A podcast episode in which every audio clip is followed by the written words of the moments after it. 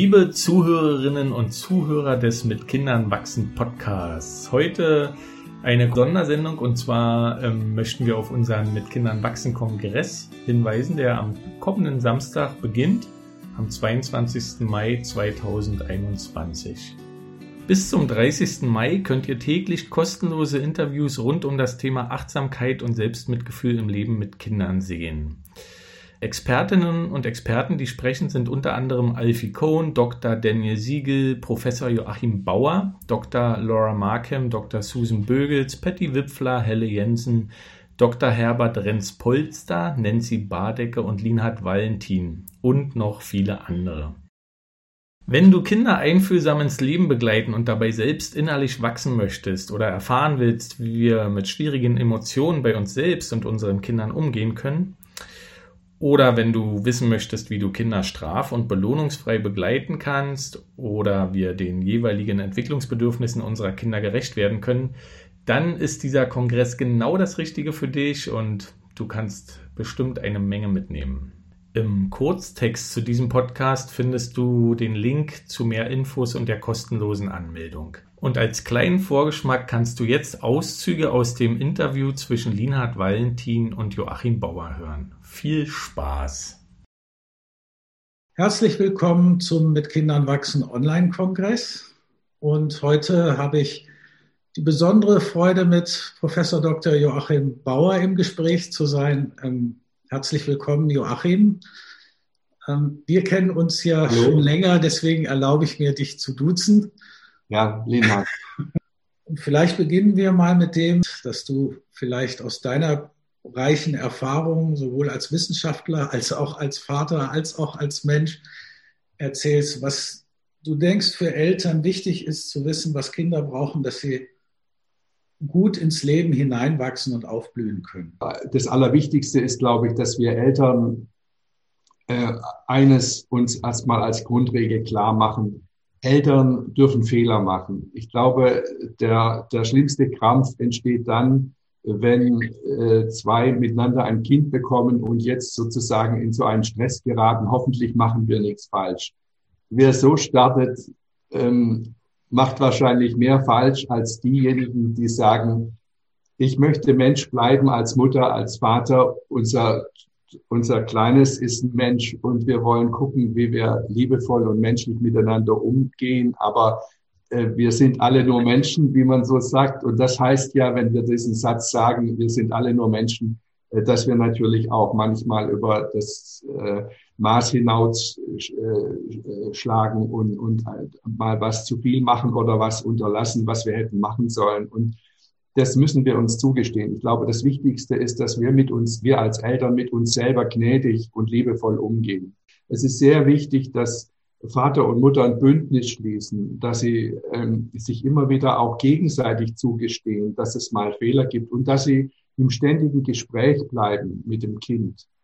Ähm, also diese Grundhaltung ist sehr, sehr wichtig. Und dass sie sich natürlich, wenn sie die Möglichkeit haben, sich auch Rat holen, und zwar jetzt nicht von irgendwelchen äh, Klugscheißern, ich darf das mal so salopp sagen, weil heute ist ja jeder in, äh, es ist ja wie beim Fußball, nicht jeder hat irgendeine Theorie zur Erziehung, sondern vielleicht, dass man mal guckt, gibt es in der Verwandtschaft ähm, oder auch im Freundeskreis irgendjemand, der durch seine Art oder durch die Vergangenheit, die ihn oder äh, er ausweist, gezeigt hat, dass er oder sie mit Kindern gut umgegangen ist. Das kann, muss nicht, das kann eine Großmutter sein, äh, vielleicht manchmal auch ein Großvater, das kann eine Tante sein, wo man sagt, ach Mensch, die hat so ein Herz, das ist irgendwie jemand, äh, an den können wir uns auch mal mit Fragen wenden, wenn wir nicht weiterkommen, nicht? Oder dass im Bekanntenkreis jemand ist, der einen beeindruckt durch seine pädagogische Genialität, durch die, durch Herzenswärme, durch Liebe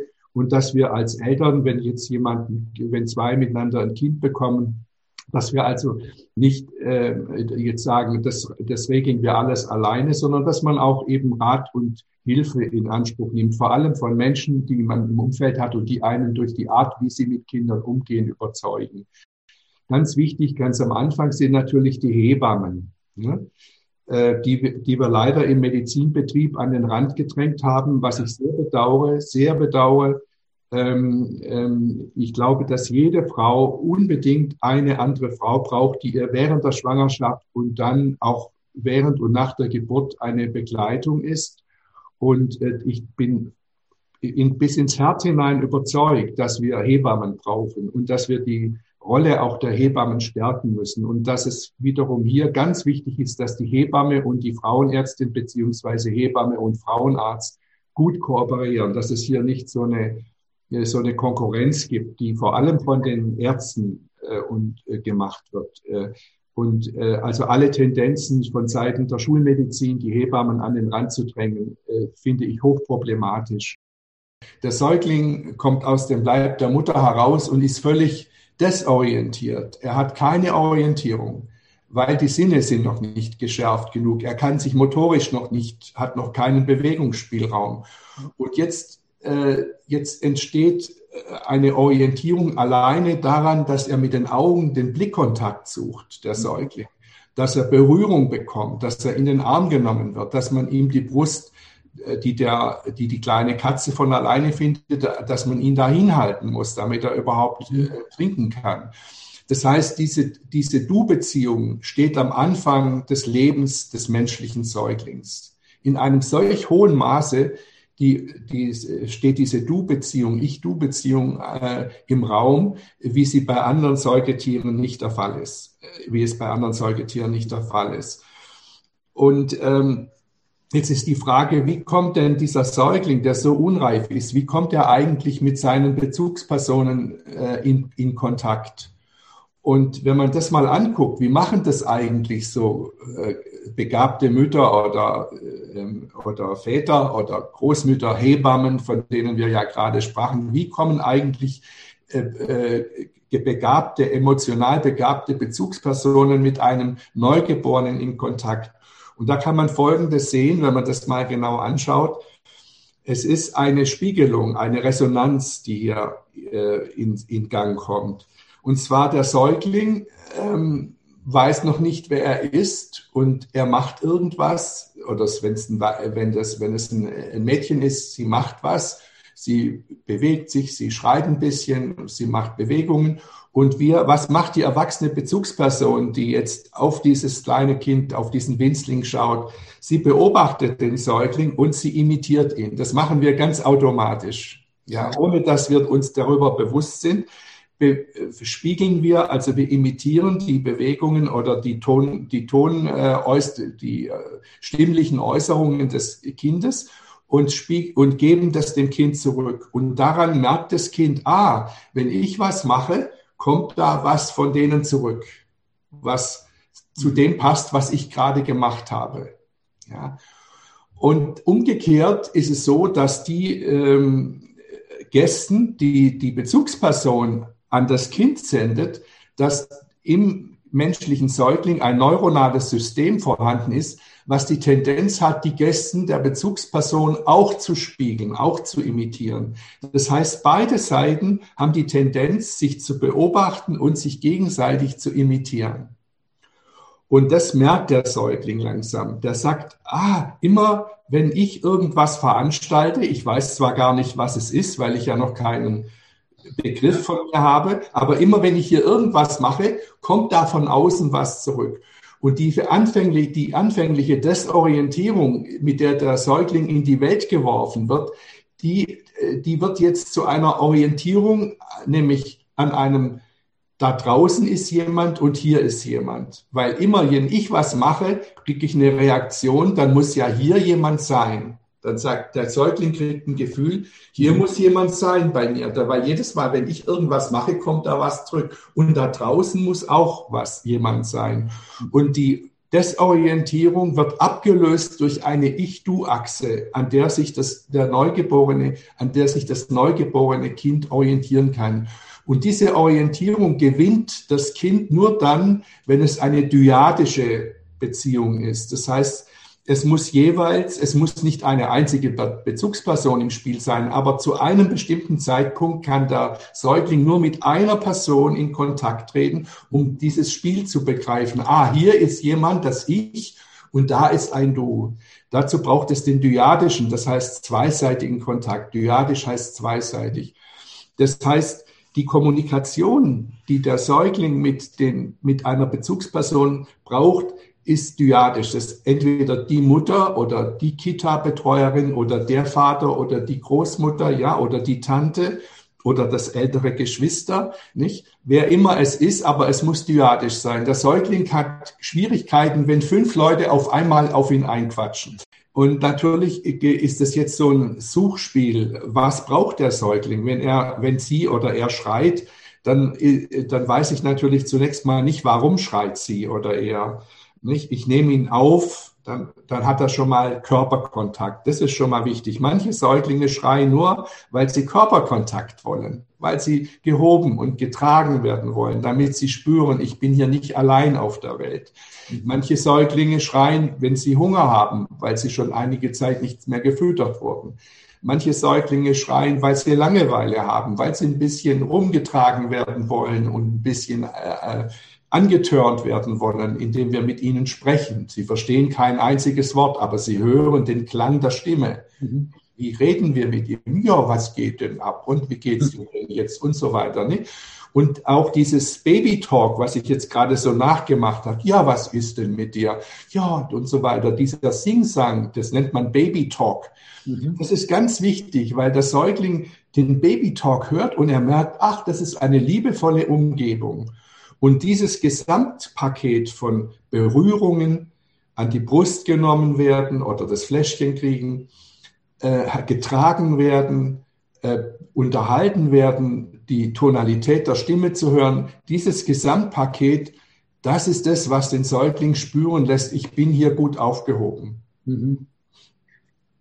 Also das finde ich jetzt insofern auch höchst spannend, weil ähm, natürlich dann auch sehr wesentlich ist, dass die erwachsenen Personen ähm, nicht nur einfach auf das Kind eingehen, sondern auf eine liebevolle, warmherzige Art und Weise, weil wenn sich das Ich, das Selbstgefühl bildet, aufgrund dieses Tanzes, möchte ich jetzt fast sagen, zwischen Erwachsenen und Kind, ähm, ist es ja wichtig, wie werde ich gesehen von den mir wichtigen Erwachsenen. Ja. Und wenn die immer nur griesgrimmig durch die Wäsche gucken, dann entwickelt sich ein Gefühl, irgendwas scheint mit mir nicht zu stimmen. Die gucken immer so. Ja. Aber wenn sie immer genau. wieder so eine Lächeln, positives, ähm, also mhm. echt, nicht nur aufgesetzt äh, ja. freundlich, sondern echte Herzenswärme, mhm. ihnen, also nicht 100 Prozent, das ist sicher gar nicht möglich, aber überwiegend, dann trägt das ja sicher dazu bei, dass sie auch ein positiveres Selbstgefühl entwickeln. Ja. Also nicht nur merken, hier ist jemand, sondern hier ist jemand, der ist geliebt. Äh, genau. Also was du sagst, ist sehr, sehr wichtig. Ähm, die, die Resonanz, die, das, die der Säugling von, den, von der Bezugsperson oder den Bezugspersonen bekommt, diese Resonanz enthält zwei Botschaften. Die erste Botschaft ist, wenn wir jedes Mal, wenn du dich meldest, in Resonanz gehen, dann kriegst du die Botschaft, du existierst für uns, du bist da. Das ist die erste Botschaft.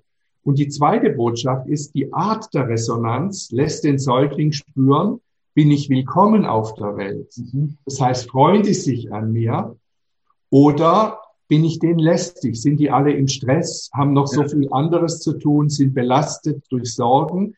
Und ich bin hier nur ein Sorgenmacher, bin noch ein zusätzlicher Stressfaktor. Das hören, das merkt der Säugling an der ganzen Stimmung, mit der er Resonanz bekommt, nicht? Und äh, das heißt, ganz früh im Leben des Säuglings spürt der Säugling, wie willkommen er ist. Und diese Resonanzen, du hast es schon gesagt, Lienhard, ähm, diese Resonanzen, die der Säugling in den ersten Lebensmonaten bekommt, werden abgespeichert im Gehirn des Säuglings und werden sozusagen aufaddiert als Information. Und aus diesen Resonanzen entsteht so etwa im, im ersten, zweiten Lebensjahr der Anfang des kindlichen Selbst. Die Dauermusik sollte sein, dass das Kind spürt, ich bin hier willkommen in dieser Welt, in die ich hineingeboren wurde. Und weil aus diesen Resonanzen entsteht das Selbst. Jetzt ganz kurz zum Selbst ähm, wir Erwachsenen haben ja so ein Wissen und so eine innere Gewissheit, dass wir da sind. Und wir haben auch eine ganze Reihe von Überzeugungen, was wir glauben, jeder einzelne von uns glaubt, wer sie, wer er ist. Ja. Und wenn ich jetzt äh, den Linhard fragen würde, Linhard, äh, sag mir doch mal oder sag unseren Zuhörerinnen doch mal, äh, was bist du denn für ein Mensch? Welche Eigenschaften zeichnen dich denn aus? Dann müsste der Linhard, wenn er darauf jetzt eine wahrheitsgemäße Antwort geben möchte, äh, ja aus einem inneren Wissenstopf äh, etwas herausnehmen, was er hat, nicht? nämlich ein Wissen über sich selbst. Mhm. Und die Neurowissenschaften haben vor einigen Jahren gesagt, wo ist denn im Gehirn dieser Wissenstopf? Wo ist dieser Pool an Informationen, der einen Menschen spüren lässt, dass er ist und wer er ist? Und diese Netzwerke, diese neuronalen Netzwerke, die gespeichert haben, alles Wissen, was ein einzelner Mensch über sich selbst hat, diese Netzwerke, die wurden verortet vor erst wenigen Jahren. Die sitzen, die Netzwerke sitzen da, wo ich jetzt gerade hinzeige, nämlich in einer Hirnregion, die hinter dem Bindi-Punkt indischer Frauen angesiedelt ist. Also vielleicht die meisten Zuhörerinnen wissen ja, dass manchmal indische Frauen so einen roten Punkt hier tragen, nicht? Der Bindi-Punkt. Und ähm, in, wenn man hinter den Bindepunkt sozusagen innen reingeht, ins, bis ins Gehirn gehen würde, dann ist direkt über den Augenhöhlen, da ist hier ein Netzwerk, über den Augenhöhlen äh, ein Gehirnteil, ein neuronales Netzwerk. Und dieses Netzwerk hat alle Informationen darüber, was eine Person glaubt, wer sie oder wer er ist. Und jetzt ist es so, wir wissen, aus der Neuroforschung, dass dieser vordere Teil des Gehirns zum Zeitpunkt der Geburt noch nicht reif ist. Mhm. Der kann noch nicht funktionieren. Da, die Neuronen sind noch nicht äh, ausgestattet. Die Myelinisierung, also die mhm. Ummantelung von Nervenbahnen, ist noch nicht, hat noch nicht stattgefunden. Deswegen wissen wir aus neurowissenschaftlicher Sicht hundertprozentig sicher, dass der Säugling, der neugeborene Säugling noch kein Selbst hat. Das ist ein, einer der Aspekte der Unreife des Säuglings, über den wir vorhin gesprochen haben. Und die Frage ist jetzt, wie kommt das Selbst in den Säugling? Und jetzt schließt sich der Kreis. Diese Spiegelungsgeschichten, dieses Imitieren, dieses, dass der Säugling versucht, die Erwachsenen zu imitieren und die Erwachsenen automatisch den Säugling imitieren, das geht über die sogenannten Spiegelnervenzellen. Dazu haben wir ein neuronales System, das, das uns, das uns in, in uns die Tendenz erzeugt, das, was wir sehen, zu imitieren. Denken Sie an die, uns, ich, äh, uns an, gerichtet an unsere Zuhörerinnen und Zuschauerinnen und Zuschauer. Denken Sie mal kurz, wenn Sie in der Straßenbahn sitzen, ja, und Sie haben gegenüber jemand sitzen und Ihr Gegenüber macht so wie ich jetzt mache, kratzt an der Nase, dann ist die Tendenz sehr hoch, dass Sie ein paar Sekunden später auch so machen. Sie können das mal testen, indem Sie selber einfach die, sich die Nase kratzen in der Straßenbahn, dann werden Sie sehen, dass Ihr Gegenüber das auch macht. Oder Sie machen so hier, dieses, ja, dass Sie durch die Haare fahren. Und woher kommt das? Das kommt unbe das passiert unbewusst. Das heißt, Sie lösen dadurch, dass Sie etwas machen und Ihr Gegenüber sieht das, lösen Sie im Gegenüber die Tendenz aus, dass der andere das auch macht. Ja, das ist bewiesen, das ist nicht Hokuspokus, das ist wissenschaftliche, äh, äh, wissenschaftliche ähm, äh, bewiesene Tatsache. Und das liegt an den Spiegelneuronen. Das heißt, diese Spiegelneuronen haben die Tendenz, immer das, was ich bei jemand anderem sehe, was gerade stattfindet, Handlungen, Gefühle, in mir selber nachzuproduzieren. Beispiel, ich sehe zu, beim, ich koche mit einem Freund und ich sehe, wir kochen zusammen Spaghetti. Mein Freund schneidet die Zwiebeln für die Soße und ähm, äh, er schneidet sich, äh, während er schneidet, mit, mit dem Messer die Fingerkuppe ab. Und ich gucke drauf und muss das gerade mit ansehen, wie er das macht dass sich die in die Fingerkuppe schneidet. In dem Moment haben zwei Leute Schmerzen mein Freund und ich, weil ich zugeguckt habe. Warum tut es mir weh, wenn ich zusehe, wie mein Freund Schmerzen erleidet? Weil meine Spiegelneurone sehen, ah, da hat ein anderer Schmerzen und im gleichen Moment reagieren meine Schmerznervenzellen und ich selber spüre den Schmerz, den mein Freund eigentlich nur real hat. Aber in mir ist er auch real, weil meine Nervenzellen eben. Und dieses neuronale Spiegelsystem, das ist schon bei der Geburt äh, weitgehend vorhanden und funktioniert auch. Und deswegen können wir mit Säuglingen in Kontakt kommen. Nicht? Deswegen, wenn wir den Säugling anschauen und wenn wir ihn anlächeln, dann erzeugen wir im Kind eine Tendenz zurückzulächeln. Ja? Und umgekehrt, wenn das, der Säugling uns anlächelt, dann können wir fast gar nicht anders und lächeln zurück. Oder wenn der Säugling irgendwas macht, erzeugt es in uns die Tendenz auch so zu machen. Und wir sagen, ja, was ist denn mit dir? Du musst dich ja so, musst ja so mit den Flügeln schlagen, du kleiner Maikäfer, nicht? Also das heißt, das sind diese Resonanzen und die sollten wir voll ausschöpfen. Die sollten wir bespielen, den Säugling mit Resonanzen bespielen, weil aus diesen Resonanzen entstehen Informationen, aus denen der Säugling dann in den ersten zwei Lebensjahren hier vorne sein Selbst entstehen lässt. Mhm. Das heißt, der, der Säugling braucht in den ersten 24 Lebensmonaten viel dyadische Ansprache, zweiseitige Ansprache mit einer liebevollen Spiegelung. Ja? Das Kind braucht Liebe, Liebe, Liebe, Verständnis, Fürsorge, Zuwendung, Zeit, Spielen, ja, ganz viel Liebe. Und die, die eigentliche Erziehung, also zum Einhalten von Regeln, oder die Unterscheidung zwischen richtig und falsch, die beginnt erst im dritten Lebensjahr. Und vielleicht äh, können wir jetzt im zweiten und letzten Teil unseres Gesprächs äh, darauf kommen, äh, was sozusagen der Wendepunkt. Also wir haben in der Vorschulzeit zwischen 0 und 6 Jahren haben wir zwei Phasen, die wir voneinander trennen müssen, in denen auch die Erziehung ganz anders aussieht. Wir haben die Frühphase der ersten etwa zwei äh, bis drei Lebensjahre, wo es um Spiegelung, um Resonanz, um Fürsorge, um Liebe pur geht. Und dann haben wir eine zweite Phase, in der die Liebe nach wie vor wichtig bleibt, aber wo jetzt das Kind lernen soll, ähm, zu äh, lernen soll, ähm, zu, äh, zu bedenken, wie das, was das Kind selber macht, aus der Sicht anderer Menschen aussieht.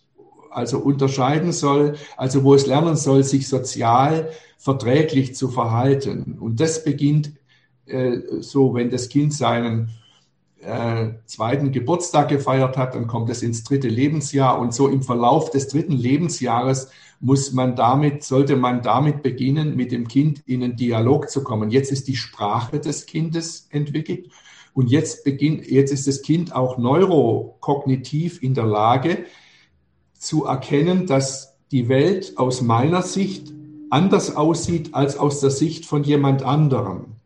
Ja? Und also der Selbstbeobachter, wie ist das, was ich mache, wie stellt sich das aus Sicht anderer Menschen dar? Das beginnt jetzt im etwa im dritten Lebensjahr, beginnt das Kind das zu lernen. Hm? Wir haben ja vorhin schon gesprochen, das Selbstsystem, das neuronale Selbstsystem, also die eigentlichen Selbstnetzwerke sitzen hinter dem Bindi-Punkt. Und jetzt gibt es noch einen zweiten Teil zu den, von den Selbstnetzwerken, der ist in der oberen Etage, etwas zur Seite hin. Und da sitzen Netzwerke, die speichern Informationen darüber, wie das, was ich tue, sich aus der Sicht anderer Menschen darstellt. Mhm. Und äh, das heißt, diese, diese Selbstbeobachternetzwerke in der oberen Etage des Gehirns, die werden etwa die müssen etwa mit dem äh, im dritten Lebensjahr aufwärts müssen die langsam ins Spiel kommen und die kommen dadurch ins Spiel, dass ich jetzt dem zweieinhalbjährigen oder dreijährigen Kind sage, du schau mal, du darfst die Marianne nicht von der Schaukel stoßen. Jetzt schau mal, jetzt hast du sie schon runtergestoßen, jetzt hat sie sich das Knie wehgetan. Schau mal, das geht nicht. Du musst die Marianne jetzt schaukeln lassen und warten und wenn die Marianne fertig ist, geschaukelt hat, dann darfst du, Alexander, auf die Schaukel und dann darf dich keiner runterstoßen. Das heißt, mit diesen Rückmeldungen beginnen wir jetzt ab dem dritten Lebensjahr mit dem Kind einen täglichen Dialog darüber, wie die Dinge, die das Kind macht, aus der Sicht anderer Beobachter aussieht. Nicht? Und dieser Dialog, den wir jetzt mit dem Kind führen, nee, das ist nicht, du darfst dem kleinen Geschwisterchen nicht einfach nur auf den Kopf schlagen. Das sollst du nicht machen. Oder Also das Aushandeln, nicht von, dass man sich die Spielsachen teilen muss, dass man warten muss. Also teilen, ähm, diese ganzen Warten, Teilen, Impulse kontrollieren. Das sind eigentlich die, das ist der Dreier-Set. Ne? Warten, teilen, Impulse kontrollieren. Das beginnt etwa, das sollte etwa im dritten Lebensjahr beginnen. Das heißt, wenn das Kind seinen zweiten Geburtstag gefeiert hat, jetzt so in den nächsten Monaten fängt, kann man damit anfangen. Jedes Kind entwickelt sich nicht gleich schnell. Also man muss immer schauen, wo begreift mhm. das Kind das schon. Aber jetzt kann ich anfangen, über die Sprache, die das Kind erlernt hat, in einen Dialog mit dem Kind einzutreten, was richtig und was falsch ist, was sozial verträglich ist und was nicht geht. Ja, Joachim, ganz herzlichen Dank für die vielen Impulse. Ich denke mal, äh, das wird vielen Eltern weiterhelfen und eine Orientierung geben. Und ähm, wer sich da weiter vertiefen möchte, da gibt's ja deine Bücher, ja. Ähm, die dann noch mehr in die Tiefe gehen. Ja, nochmal ganz herzlichen Dank, Joachim. Und ähm, ihr findet ja in der Box noch die Links zu den Büchern und Ansonsten dir alles Gute, bleib gesund. Euch auch. Und alles Liebe von Berlin nach Freiburg. Tschüss zusammen. Tschüss.